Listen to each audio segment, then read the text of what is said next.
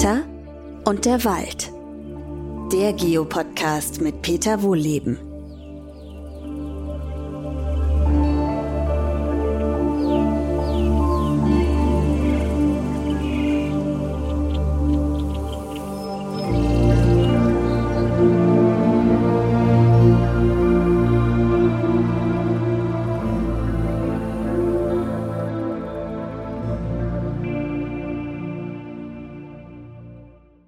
Zu einer neuen Podcast-Folge. Heute gibt es wieder einen Waldspaziergang. Ähm, nö.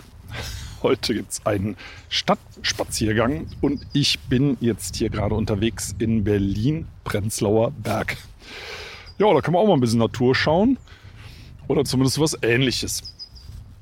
Also wenn ich jetzt hier so durchlaufe, dann sehe ich zum Beispiel sehr viele Platanen. Platanen, das sind so eigentlich diese typischen Stadtbäume, die haben so eine Rinde, die sieht so ein bisschen aus, zumindest manchmal wie so ein Tarnmuster. Ja, hier in der Stadt ist es laut, hier ist Kopfsteinpflaster, hm, da kommen wir gleich noch zu. Zu der Lautstärke. Aber erstmal zu den Platanen zurück. Die Platanen, also wie gesagt, so ein bisschen Tarnmuster, Rinde, die fällt übrigens manchmal in trockenen Sommern großflächig ab. Ne, wenn der Baum so ein bisschen schrumpft, das ist ganz typisch für die Platane, also muss man sich keine Sorgen machen, dann sehen die aus wie frisch gestrichen, so ungefähr, so viel, viel grünlicher. Das ist so ganz normal, dass die diese Rinde dann abwerfen. Ähm, die haben so Blätter, die sehen ein bisschen aus wie Ahornblätter. Und diese Platanen, die, ja, woher stammen die eigentlich? Ähm, kann man nicht so genau sagen, weil das sind meistens Hybride, das heißt Mischungen zwischen amerikanischer Platane, morgenländischer Platane. Und ja, also eigentlich ist es nichts Natürliches. So kann man es eigentlich sagen.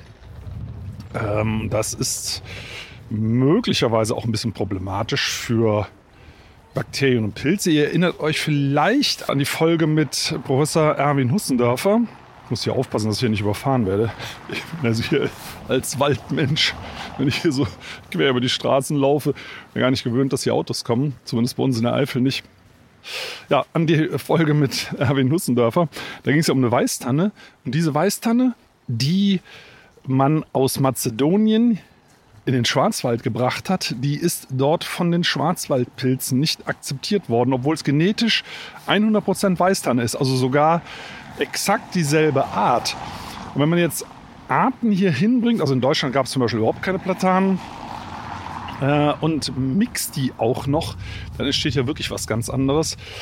Irgendwie kommt das Leben damit klar, aber so ganz genau wissen wir nicht, wie sich das in ein Ökosystem einfügt und eine Stadt ist eben auch ein Ökosystem. Es kann übrigens ein sehr schönes Ökosystem sein, äh, zum Beispiel für einen ganz typischen Waldvogel, nämlich den Habicht. Der Habicht ist so groß wie ein Bussard ungefähr. Ein ganz kleines, ja, doch nicht, ich wollte gerade sagen, ganz kleines bisschen kleiner. Nee, ist ungefähr genauso groß. Ähm, hat so ein, so ein schönes Brustgefieder. Wenn man genau hinguckt, das sieht fast so aus, als wenn da lauter kleine Habichte drauf wären. Und der fliegt eigentlich nur in Wäldern. Also auf Freiland grundsätzlich nicht. Also Bussard und Habicht kann man manchmal verwechseln, aber wenn ihr im Wald unterwegs seid und da fliegt so ein großer Greifvogel pfeilschnell zwischen den Bäumen umher, also das würde ein Bussard möglicherweise gar nicht schaffen und gegen den nächsten Baum krachen. Der Habicht kann das. Also der jagt zum Beispiel Eichhörnchen, ja, das klingt dann immer nicht so nett. Ich stehe mit dem Kopfsteinpflaster, das war echt laut. Ich hoffe, das geht einigermaßen. Der das, das irritiert mich hier als Waldmensch total. Aber ich wollte euch das mal nicht vorenthalten, eine Podcast-Folge in Berlin zu machen. Habe ich, der jagt zum Beispiel eben Eichhörnchen und die Eichhörnchen laufen um, in Spiralen um die Baumstämme herum, ne, weil so ein Vogel im Flug so schnell gar nicht manövrieren kann. Aber doch, der Habicht kann das. Der fliegt diese Spiralen blitzschnell mit und krallt sich dann so ein Eichhörnchen. Also es ist ein Flugspezialist für Wälder. Und dieser Habicht hat seine höchste Dichte in Deutschland in Berlin. Ja, so unfassbar. Berlin ist die Stadt mit der höchsten Habichtdichte. Hier gibt es ja auch Bäume. Und hier gibt es vor allem Beute. Zum Beispiel Tauben. Findet der Habicht auch ganz klasse. Ne, also hier gibt es massenhaft Vögel. Und mal ganz nebenbei, eine Stadt ist ja grundsätzlich von viel mehr Tieren bevölkert als von Menschen.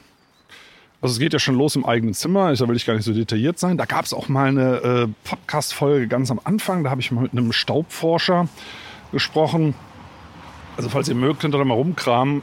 Der kann uns so ein bisschen erzählen, was er alles so im Zimmer kreucht und fleucht an seltenen Tieren und vor allem vielen Tieren. Ja, da kommen wir gerade von Hölzchen auf Stöckchen. Ne? Also in den Städten gibt es ja gerade, was heißt gerade, wahrscheinlich schon seit längerem ein Bettwanzenproblem. Das sind ja auch Tierchen. Also manchmal leben da mehr Tiere, als man, als man so denkt oder als man mag. Äh, und wir gehen mal raus aus dem Zimmer, gehen wir lieber mal raus in die Straße. Das klingt vielleicht nicht so eklig. Ähm, wenn ihr allein schon an Insekten denkt, dann ist sofort klar, ne, was, was, wie viel, wie viel tausend Insekten in so einem Baum leben, einem großen Stadtbaum. Ähm, dann wisst ihr schon, es sind viel, viel mehr Tiere in der Stadt als Menschen. Es gibt übrigens auch, das ist irgendeine so Statistik, mehr Ratten in jeder Stadt als Menschen. Äh, es gibt sicher auch in Bezug auf Vögel ähnliche Zahlen. Es gibt natürlich auch Waschbären, es gibt Füchse, es gibt Wildschweine. Also es gibt einen ganzen Haufen von Tieren, die in der Stadt leben. Und streng genommen ist eine Stadt für Tiere ja nichts anderes als ein komisch geformtes Felsengebirge. Ne? Die Felsen halt ein bisschen eckig, ein bisschen äh, ja, monoton.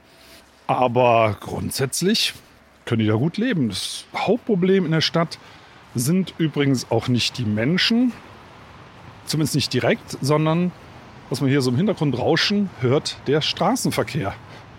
Das ist das Hauptproblem. Also, dass man überfahren wird. Ja, das das äh, ist die Hauptgefahr. Ansonsten ist eine Stadt für Tiere regelrecht paradiesisch.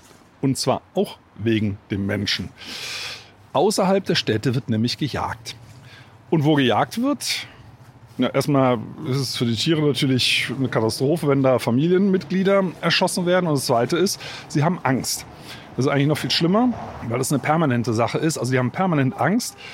Und äh, in der Stadt haben die das nicht. Die kriegen das sofort spitz, so, so grob.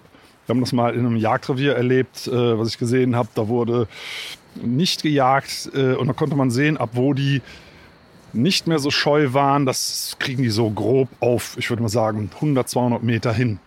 Dass sie wissen, aha, hier ist safe, hier kann ich mich hinretten und hier kann ich mein Leben in Ruhe leben. Und deswegen sind Tiere in der Stadt viel zahmer. Manche Leute denken ja, wenn sie dann einen Fuchs sehen, bis auf, sag mal, 10 Meter oder so, ähm, der wäre krank, der hätte Tollwut oder irgendwas. Gibt es ja gar nicht mehr in Deutschland. Also äh, das ist das ganz normale Verhalten von Tieren, die sich an uns nicht stören. Das ist ja eigentlich total schön. Das ist so ein bisschen dieser Galapagos-Effekt. Ne? Also Galapagos-Inseln, da kennt man ja diese schönen Bilder, wo die Tiere sehr, sehr nah Menschen an sich heranlassen äh, oder überhaupt nicht fliehen, ne, weil da eben nicht gejagt wird. Und das hat man in Städten auch. Also Städte sind eigentlich ein bisschen sowas wie Nationalparks für Tiere. Gut, wir kommen nochmal zurück zu den Platanen. Da bin ich irgendwie hängen geblieben.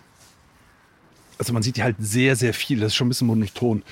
Ähm, übrigens auch immer schön in Reihen gepflanzt und weniger in Wäldern. Ich glaube, das sind so Uralt-Traditionen noch, keine Ahnung, aus der Zeit vor dem Ersten Weltkrieg, vielleicht so aus der Feudalzeit, äh, wo man sehr geometrisch alles aufgebaut hat. Und also ich bin jetzt gerade hier auch in der Straße die Häuser, würde ich mal sagen, die sind so grob 1890 vom Baujahr her. Also noch einiges erhalten. Das ist in Berlin ja auch nicht überall der Fall. Und hier, wo ich jetzt gerade lang gelatscht bin, da sind äh, jede Menge Linden gepflanzt, aber immer schön in Reihen. Ne? Straße, links Linden, rechts Linden. Dann kommt zum Mittelstreifen und dann wieder eine Reihe Linden, Straße, wieder eine Reihe Linden. Das ist ja grundsätzlich schön, aber warum pflanzt man die nicht in Wäldchen? So ein bisschen, bisschen mehr Wildnis in der Stadt. Also das kommt ja auch immer mehr. Tiny Forest nennt sich diese Bewegung oder diese Wälder, die diese Bewegung dann pflanzt. Äh, also kleine Wäldchen, kleine Ökosysteme. Das ist äh, für die Bäume schöner, das ist für die Tiere angenehmer, ne, weil hier in diesen Reihen, da kann man sich natürlich schlecht verstecken. Ne, aber wenn das so ein kleines Wäldchen ist, mit ein bisschen Gebüsch und so weiter, da können Tiere vielleicht ihre Jungen großziehen. Ja, das können die auch in der Stadt, das machen die ja auch. Aber In diesen Reihen ist es halt ein bisschen schlecht. Äh, übrigens, wenn ich hier so lang laufe, ich kenne hier auch nicht alle Pflanzen, ich kenne auch nicht alle Baumarten. Das sind teilweise exotische Gewächse. Also global gibt es ja über 70.000 Baumarten. Eine ganze Reihe davon hält das hier auch bei uns aus. Also nicht der größte Teil, aber doch etliche.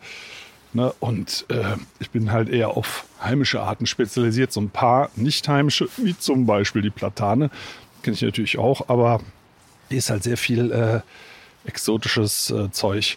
Also das ist auch was, wo ich dafür plädieren würde, mehr heimische Arten zu pflanzen, damit halt unsere heimische Tierwelt damit zurechtkommt. Ne? Also ich, nochmal, ich erinnere nochmal gerne an das Beispiel mit der Weißtanne aus Mazedonien. Exakt dieselbe Art wird hier schon nicht akzeptiert, bloß weil sie woanders herstammt.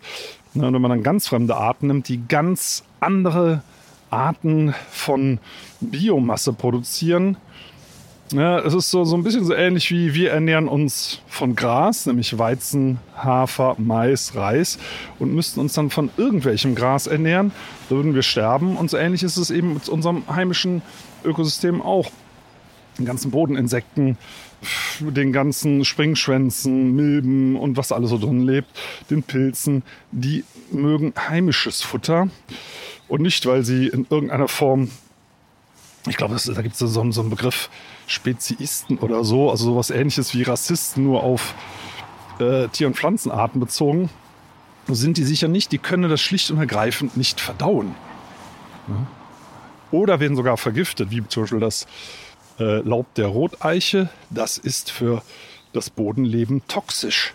Die Roteiche, das ist auch ist eine amerikanische Eiche, so große, so spitze Blätter wird im Herbst, daher auch der Name, sehr, sehr schön rot. Äh, wird deswegen auch gerne angepflanzt. Ja sehr dekorativ, aber äh, für, das, für die heimischen Arten, die da im Boden leben, ähm, ist das halt eine Katastrophe. Deswegen sollte man das nicht tun. Äh, ich höre gerade hier Krähen im Hintergrund. Ähm, das sind natürlich heimische. Übrigens gibt es auch eine, eine schöne Sache. Es gibt in Deutschland äh, ja Rabenkrähen und es gibt Varietäten, die sehen so ein bisschen cremefarben aus und haben aber trotzdem noch schwarz. Das sind die sogenannten Nebelkrähen. Das ist eine Unterart und die ist so ganz grob, ist die Grenze die Elbe. Also bei uns zum Beispiel in der Eifel gibt es sie nicht. Hier gibt es die. Und äh, möglicherweise bildet sich da gerade eine neue Art. Ansonsten ist es in Anführungszeichen dasselbe, ne? also Rabenkrähe, aber ähm, die ändert gerade hier ähm, östlich der Elbe ihre Farbe. Also finde ich auch mal spannend. Aber wir bleiben mal bei Vögeln.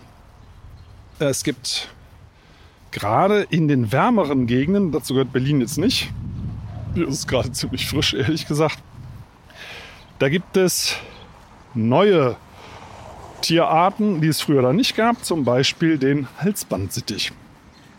Also bei uns im, im Großraum und Köln ist ja eine knappe Stunde Fahrzeit entfernt. Da gibt es diese Halsbandsittiche. Die sind irgendwann mal entflogen, keine Ahnung, in den 1970er Jahren oder so. Mittlerweile gibt es in Köln so grob 3000 Brutpaare, aber nicht nur in Köln, sondern das zieht sich so das ganze Rheintal auch, auch Richtung Süden. Also bis so hier, ich sag mal, auch äh, Mannheim, Darmstadt, diese Richtung dadurch. Gibt es mittlerweile in etlichen Städten. Äh, und wird von manchen Leuten als problematisch gesehen, weil die andere Vogelarten in den Bruthöhlen verdrängen. Aber was so ein bisschen komisch oder witzig oder wie auch immer ist, äh, wenn man schaut, die brüten zum Beispiel besonders gerne in Platanen und die sind ja hier auch nicht heimisch.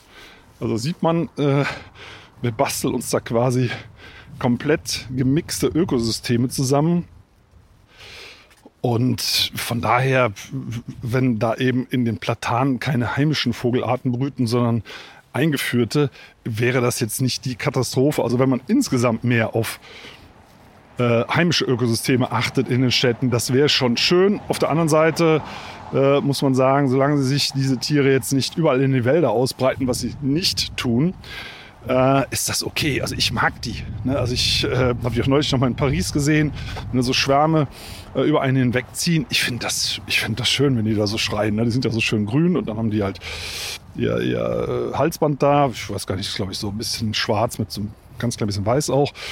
Das kann man gar nicht sehen, äh, aber die haben ein ganz typisches Flugbild. Die haben sehr lange Schwänze und äh, kreischen da eben in der Luft. Also ich finde das ganz, ganz schön, wenn ich die da sehe. Und wer das noch schön findet, das ist zum Beispiel der Wanderfalke.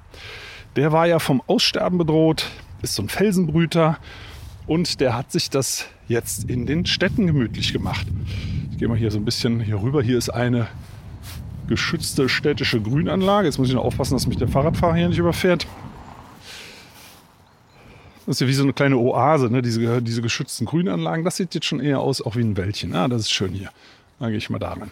Äh, wo waren wir stehen geblieben? Ähm, der Wanderfalke. Ja, der breitet sich in den Städten aus. Und ich habe eine Dokumentation gesehen, äh, dass man in diesem Wander, in einem Wanderfalkennest halt massig rote Schnäbel gefunden hat. Ja, von Halsbandsittichen. Also da, auch da setzt eine so eine Art Selbstregulation ein. Und für den Wanderfalken ist es einfach eine tolle Beute. Also es tut einem natürlich für die Halsbandsittiche leid, sind schön und auch sehr intelligente Vögel.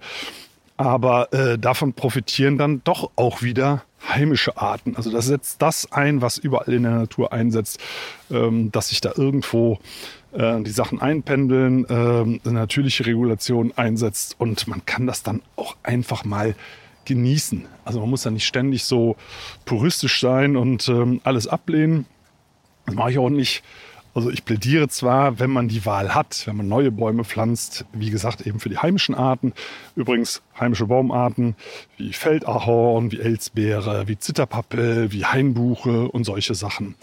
Das ähm, sollte man dann schon machen. Aber da, wo die nicht heimischen Arten stehen, wie Platanen, ne, ähm, da sollen sie auch stehen bleiben, bis sie den Alterstod sterben. Was übrigens unter Umständen dann auch mal schneller gehen kann.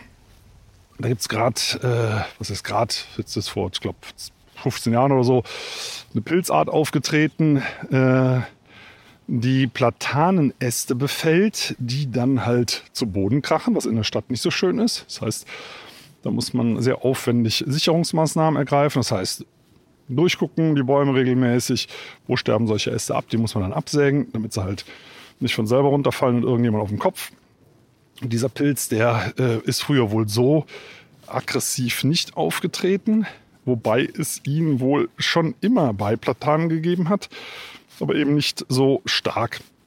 Also auch so Sachen können passieren und wenn man dann halt sehr monokulturell aufgestellt ist, und das sieht man halt in vielen Städten, irre viele Platanen und denen passiert dann mal was, dann betrifft es halt gleich sehr, sehr viele Bäume. Ne? Also das spricht für einen Baumartenmix und vor allem wirklich eine gute Durchmischung auch auf dem jeweiligen Standort. Also nicht nur in dem Stadtteil das, in dem anderen Stadtteil das, sondern grundsätzlich viele, viele Baumarten. Wir haben ja heimische Baumarten, je nachdem, wie man zählt, so grob um die 70.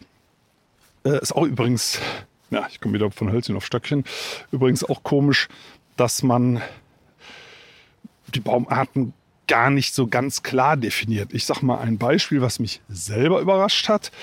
Ich hätte Holunder zu den Sträuchern gezählt. Ne? Den schwarzen Holunder, mit diesen schönen schwarzen Beeren, die man ja gekocht auch essen kann. Den hätte ich zu den Sträuchern gezählt. Der zählt aber je nach Definition zu den Bäumen. Und es gibt auch Exemplare, äh, die haben teilweise über zwei Meter Stammumfang. Also das ist nur gerade dazu, äh, was, was überhaupt zu den Bäumen gezählt wird, was ein Baum ist, so ganz klar ist das nicht. Ein Baum sollte eigentlich einen durchgehenden Stamm haben, aber gerade Stadtbäume haben das häufig nicht. Also ein Baum, der muss sich in der Natur, in so einem Urwald, nach dem Licht durchkämpfen. Und das ist halt ganz weit oben, 30, 40 Meter hoch oder noch mehr. Ähm, und so lang muss er schön schlank einen Stamm bilden, um da hochzukommen. In der Stadt hat ein Baum Direktlicht. Guckt raus, ah, ich bin oben und kann direkt eine Krone machen. Hurra!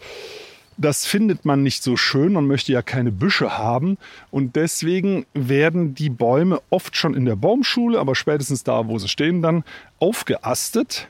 Also der ein die anderen Triebe werden abgeschnitten, sodass man nur noch einen stehen hat. Und erst so ab zwei, drei Meter Höhe lässt man den dann wachsen, wie er will. Und dann bildet er auch sofort nach der Seite die Äste weiter aus. Äh, deswegen haben Stadtbäume überhaupt nur einen Stamm. Ansonsten würde direkt vom Boden aus die Krone wachsen. Und deswegen haben Stadtbäume übrigens auch grundsätzlich so einen niedrigen Stamm, also von wenigen Ausnahmen abgesehen, haben die halt ja direkt eine grüne Krone. Ne? Also ein echter Stamm hat ja keine grünen Seitenäste. Ne? Das wäre ja dann schon die Krone. Und äh, wenn er mal so schaut, ne, ich gucke jetzt hier gerade auf, was haben wir denn da? Das ist eine Linde. Ähm, die hat so in ja, drei Meter Höhe äh, schon die grünen Äste und da setzt eben die Krone an. Daneben steht übrigens eine Rosskastanie. Ja, die Rosskastanie. Auch nichts von hier. Ja, sorry dafür. Die kommt aus Mazedonien zum Beispiel, Balkan, Schluchtwälder. Und ähm, die hat man hier schon ach, vor Jahrhunderten schon eingeführt. Blüht halt auch ganz toll. Wir haben bei uns im Forsthausgarten auch zwei Stück stehen. Sieht immer wirklich ganz klasse aus. Blüht schön. Hat dekoratives Laub. Ja, oder hatte dekoratives Laub weil da ja jetzt seit etlichen Jahren die äh, Roskastanie Miniermotte drin ist in den Blättern. Eigentlich ein faszinierendes Tierchen. Also es ist ein ganz kleiner Schmetterling. Also wirklich ganz klein und auch nicht, sieht auch nicht spektakulär aus. Und der äh, legt seine Eier da ab und die Larven fressen in den Blättern. Also so ein Blatt ist ja nur wirklich nicht dick. Diese Larven können in den Blättern fressen. Ganz platt. Äh, warum? in den Blättern, damit sie halt von den Vögeln nicht gefunden werden und aufgefressen werden.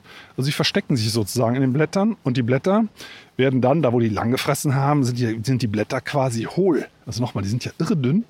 Die Larve schafft das, diese dünnen Blätter auszuhüllen. Und dann werden, werden diese Stellen braun. Und je länger die da fressen, und das sind ja etliche Larven pro, äh, pro Blatt, je länger die da fressen, desto brauner wird das. Und dann oft schon so im Juli ist es oft so, dass die Kastanien sehr, sehr traurig aussehen, weil das Laub so braun wird. Und dann wird da gemacht und getan und das Laub zusammengerecht und verbrannt und keine Ahnung was, damit diese, diese äh, Miniermotten sich nicht vermehren. Äh, hilft aber nichts, man wird sie nicht los. Ähm, und diese Miniermotte, die gibt es hier noch nicht so lange. Ich weiß jetzt ehrlich gesagt gar nicht mehr genau, ich würde mal grob sagen 20 Jahre oder so. Also verstärkt erst seit boah, 10 Jahren. Da hat man zuerst überlegt, ist das ein importierter Schädling? Das kommt ja leider momentan sehr häufig vor, dass man äh, irgendwelche fremden Organismen hier einführt. Na, wir denken an die Halsbandsittiche. Äh, die sind ja nur, stammen ja nur wirklich nicht aus Europa. Aber ähm, dann hat man herausgefunden in alten, ich glaube Herbarien, also Blattsammlungen, dass diese Miniermotte am Ursprungsort der Kastanie zu Hause ist. Und dort kommt die Kastanie wohl einigermaßen zurecht damit. Wir haben sie hier in den Städten, das ist ja nun wirklich nicht der Balkan hier, völlig anderer Raum, ohne ihr heimisches Ökosystem. Auch darüber haben wir in verschiedenen Folgen ja schon mal gesprochen, dass zu, zu einem Baum gehören die Pilze, da gehören Zehntausende von Bakterienarten, es gehören ähm, Bodeninsekten dazu, also die Artenvielfalt findet ja überwiegend im Boden statt, auch bei uns in den Wäldern. Und die Biodiversität, also was die alles miteinander machen und die kleinen Ökosysteme, das hat die Rosskastanie wie alle Stadtbäume eben auch hier nicht. Und dann kommt noch ein verändertes Klima dazu. Und das ist für Stadtbäume richtig hart. Also in der Stadt, die heizt sich im Sommer auf. So eine Stadt wie Berlin, die ist im Vergleich zu den alten Laubwäldern draußen vor den Toren so 10 bis 15 Grad heißer im Sommer.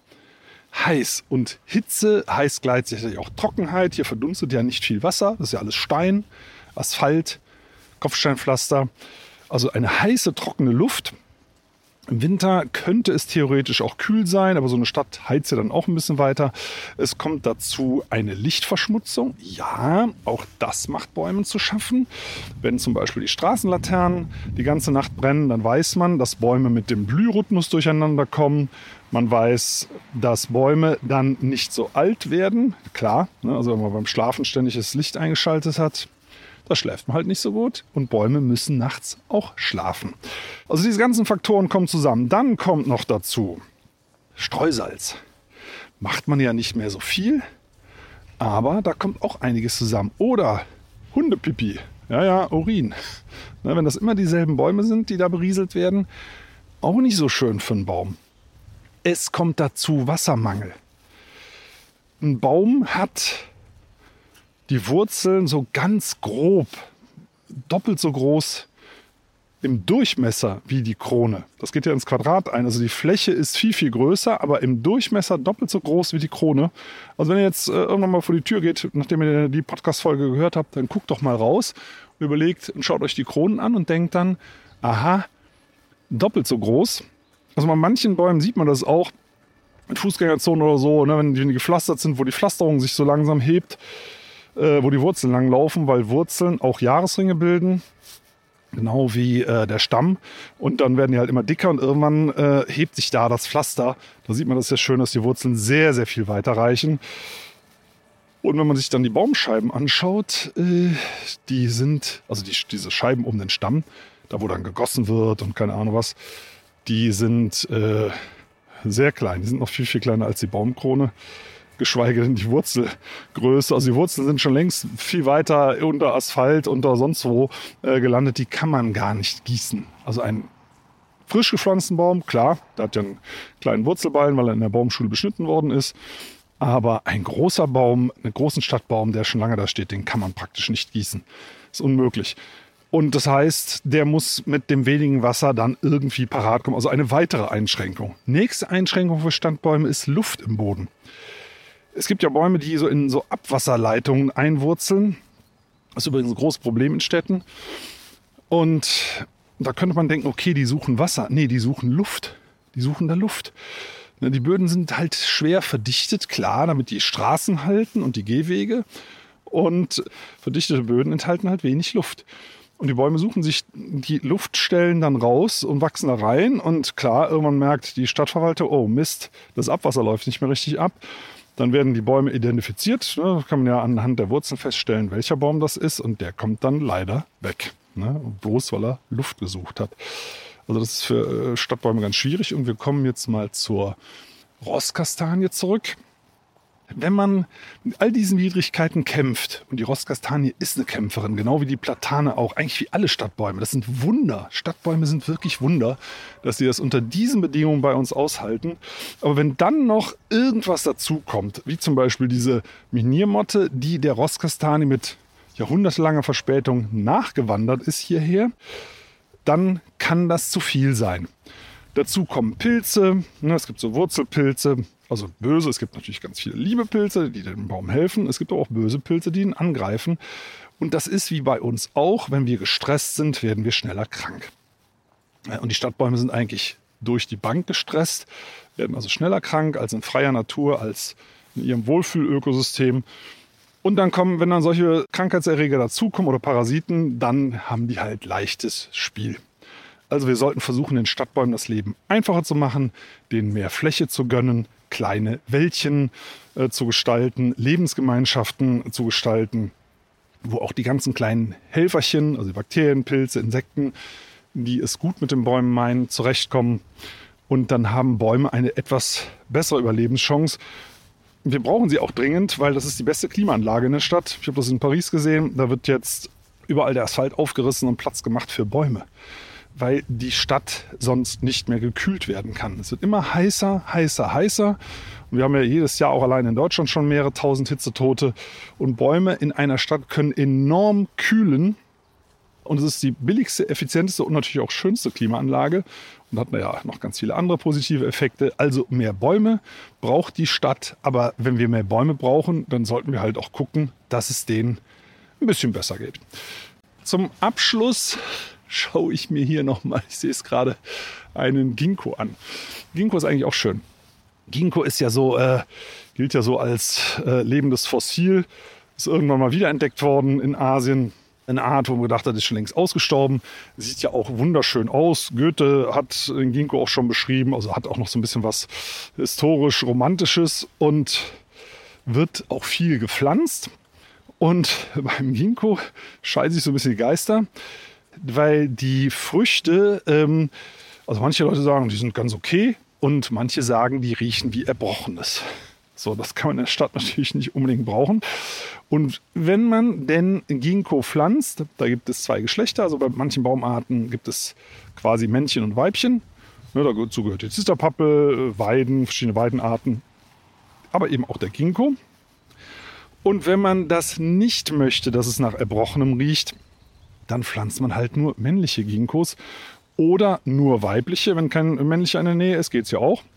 Aber wenn man die halt mixt, mal so, mal so, mal so, dann kriegt man eben auch Ginkgos, die Früchte tragen und dann riecht es halt, wenn die runterfallen, für viele Menschen nach Erbrochenem. Also auch auf solche Sachen sollte man achten. Ne? Was machen Bäume eigentlich mit uns? Thema Allergien spielt natürlich eine Rolle. Deswegen würde ich in der Stadt von Birken abraten. Ja, weil, die, weil der Birkenpollen ja auch für viele Menschen äh, sehr ungünstig ist. Ne, dann, dann eher verträglichere Arten wie eben die vorhin schon genannten Hainbuchen, Zitterpappeln, Feldahorn und sowas. Dann klappt es auch im Zusammenleben Mensch-Baum besser. Vielleicht noch, äh, also ich, ich habe ja gerade gesagt zum Schluss, aber nee, ganz zum Schluss auch nochmal zum Thema Gefahr. Stichwort Verkehrssicherung. Wir brauchen auch bessere Ausbildung in der Baumpflege. Klar, es kann mal was passieren, ein Ast fällt runter, ein Mensch wird erschlagen, das will ja keiner. Gar keine Frage. Und wenn ein Baum so gefährlich wird, weil er einfach durchgefault ist, dann nützt es in einer Stadt nichts, dann muss man ihn fällen. Aber dazu sollte man Ahnung haben, weil manchmal hat ein Pilzbefall gar nicht viel zu bedeuten. Manchmal kann ein Baum, der total hohl ist und hat nur noch eine dünne Außenwand, noch 100 Jahre stehen bleiben. Dazu muss man sich gut auskennen. Und der Punkt ist, dass man bei diesen Bäumen, die halt umfallen können, äh, wenn man das begutachtet, bestätigt, der kann stehen bleiben und dann passiert doch was, dann gerät man in die Haftung. Und wir reden ja hier bei äh, solchen Dingen wie Körperverletzung oder sogar äh, Todesfolge durch solche Unfälle, da reden wir dann von Straftaten. Ne? Wenn man da bestätigt hat, dass alles in Ordnung, kann stehen bleiben als Fachmann oder Fachfrau, dann kommt man in die Haftung. Und Leute, die wenig Ahnung haben, die sagen logischerweise, mach den weg. Ne? Also wenn ich hier nicht genau wüsste, was das ist und müsste im Zweifelsfall meinen Kopf dafür hinhalten, dann würde ich sagen, weg damit. Und deswegen sollte man die Leute gut ausbilden, weil in vielen Fällen könnten die Bäume nämlich stehen bleiben. Oder müssten nur eingekürzt werden oder, oder, oder. Da gibt es ganz viele Möglichkeiten, Bäume zu retten. Ich bin mit einem äh, polnischen Wissenschaftler befreundet und war mal mit dem in der Gegend um Breslau, also das heißt ja Wroclaw, ich kriege das leider nicht sauber ausgesprochen, äh, unterwegs. Und es ist Wahnsinn, was die da in der Stadt für Bäume stehen lassen. Also Bäume, auf denen, bei denen die Rinde schon einseitig runterfällt, also Eichen zum Beispiel. Da gibt es den ganz, ganz seltenen Eichenbock und Nashornkäfer und alles Mögliche. Die, und die Bäume sind standsicher. Ne? Aber da hätten Leute, die nicht so viel Ahnung haben, Fachleute, die hätten die schon längst abgesägt. Und die schulen da halt das Personal, damit die ganzen alten Stadtbäume, soweit es irgendwie geht, halten bleiben können. Das ist schon ganz toll, was die machen. Es gibt auch in Deutschland sehr gute Spezialistinnen und Spezialisten. Aber hier und da, wenn man sich mal anschaut, wie manche Stadtbäume gekappt werden oder eben auch gleich ganz abgesägt werden. Da sieht man, da gibt es schon auch hier und da noch ordentlich Schulungsbedarf. Also keine Angst vor Bäumen. Die Zahl der äh, Unfälle mit Bäumen ist übrigens sehr, sehr gering. Es gibt dazu keine richtige Statistik. Es gibt schon eine Statistik Unfälle mit Bäumen, aber das sind meistens Autos, die gegen den Baum fahren. Da kann der Baum ja nichts dafür. Aber äh, Unfälle durch herabfallende Äste, da kenne ich keine Statistik dazu. Also wenn ihr eine kennt, Könnt ihr gerne mal in die Kommentare reinschreiben. Aber es ist ganz, ganz, ganz gering, wenn überhaupt. Und auf der anderen Seite gibt es Studien, die zeigen, dass in Stadtvierteln, wo es viele Bäume gibt, die Lebenserwartung höher ist. Ne, es, macht ja auch Sinn. Also wenn es im Sommer, das kann an heißen Sommertagen 10, 20 Grad Unterschied sein, wenn man wirklich einen dichten alten Baumbestand in der Straße hat und ich hatte vorhin schon mal über die Hitzetoten gesprochen. Äh, das können Bäume abmildern bzw. verhindern. Also die Chance, durch Stadtbäume länger zu leben, ist um wirklich um Größenordnungen höher, als durch einen herabfallenden Ast verletzt zu werden. Ne, also Bäume äh, in der Stadt helfen uns gerade in Zeiten des Klimawandels. Wir sollten besser auf sie aufpassen. Wir sollten uns genauer überlegen, äh, was wir da pflanzen, wie wir das pflanzen und dann gibt es hoffentlich auch weiter eine schöne grüne Zukunft in der Stadt, in unseren kleinen städtischen Nationalparks, zumindest aus tierischer Sicht. In diesem Sinne viel Spaß beim nächsten Stadtspaziergang und ich spaziere jetzt wieder im Hotel, ins Hotel zurück und werde dann gleich meinen Zug zurück in die Eifel nehmen. Bis zum nächsten Mal.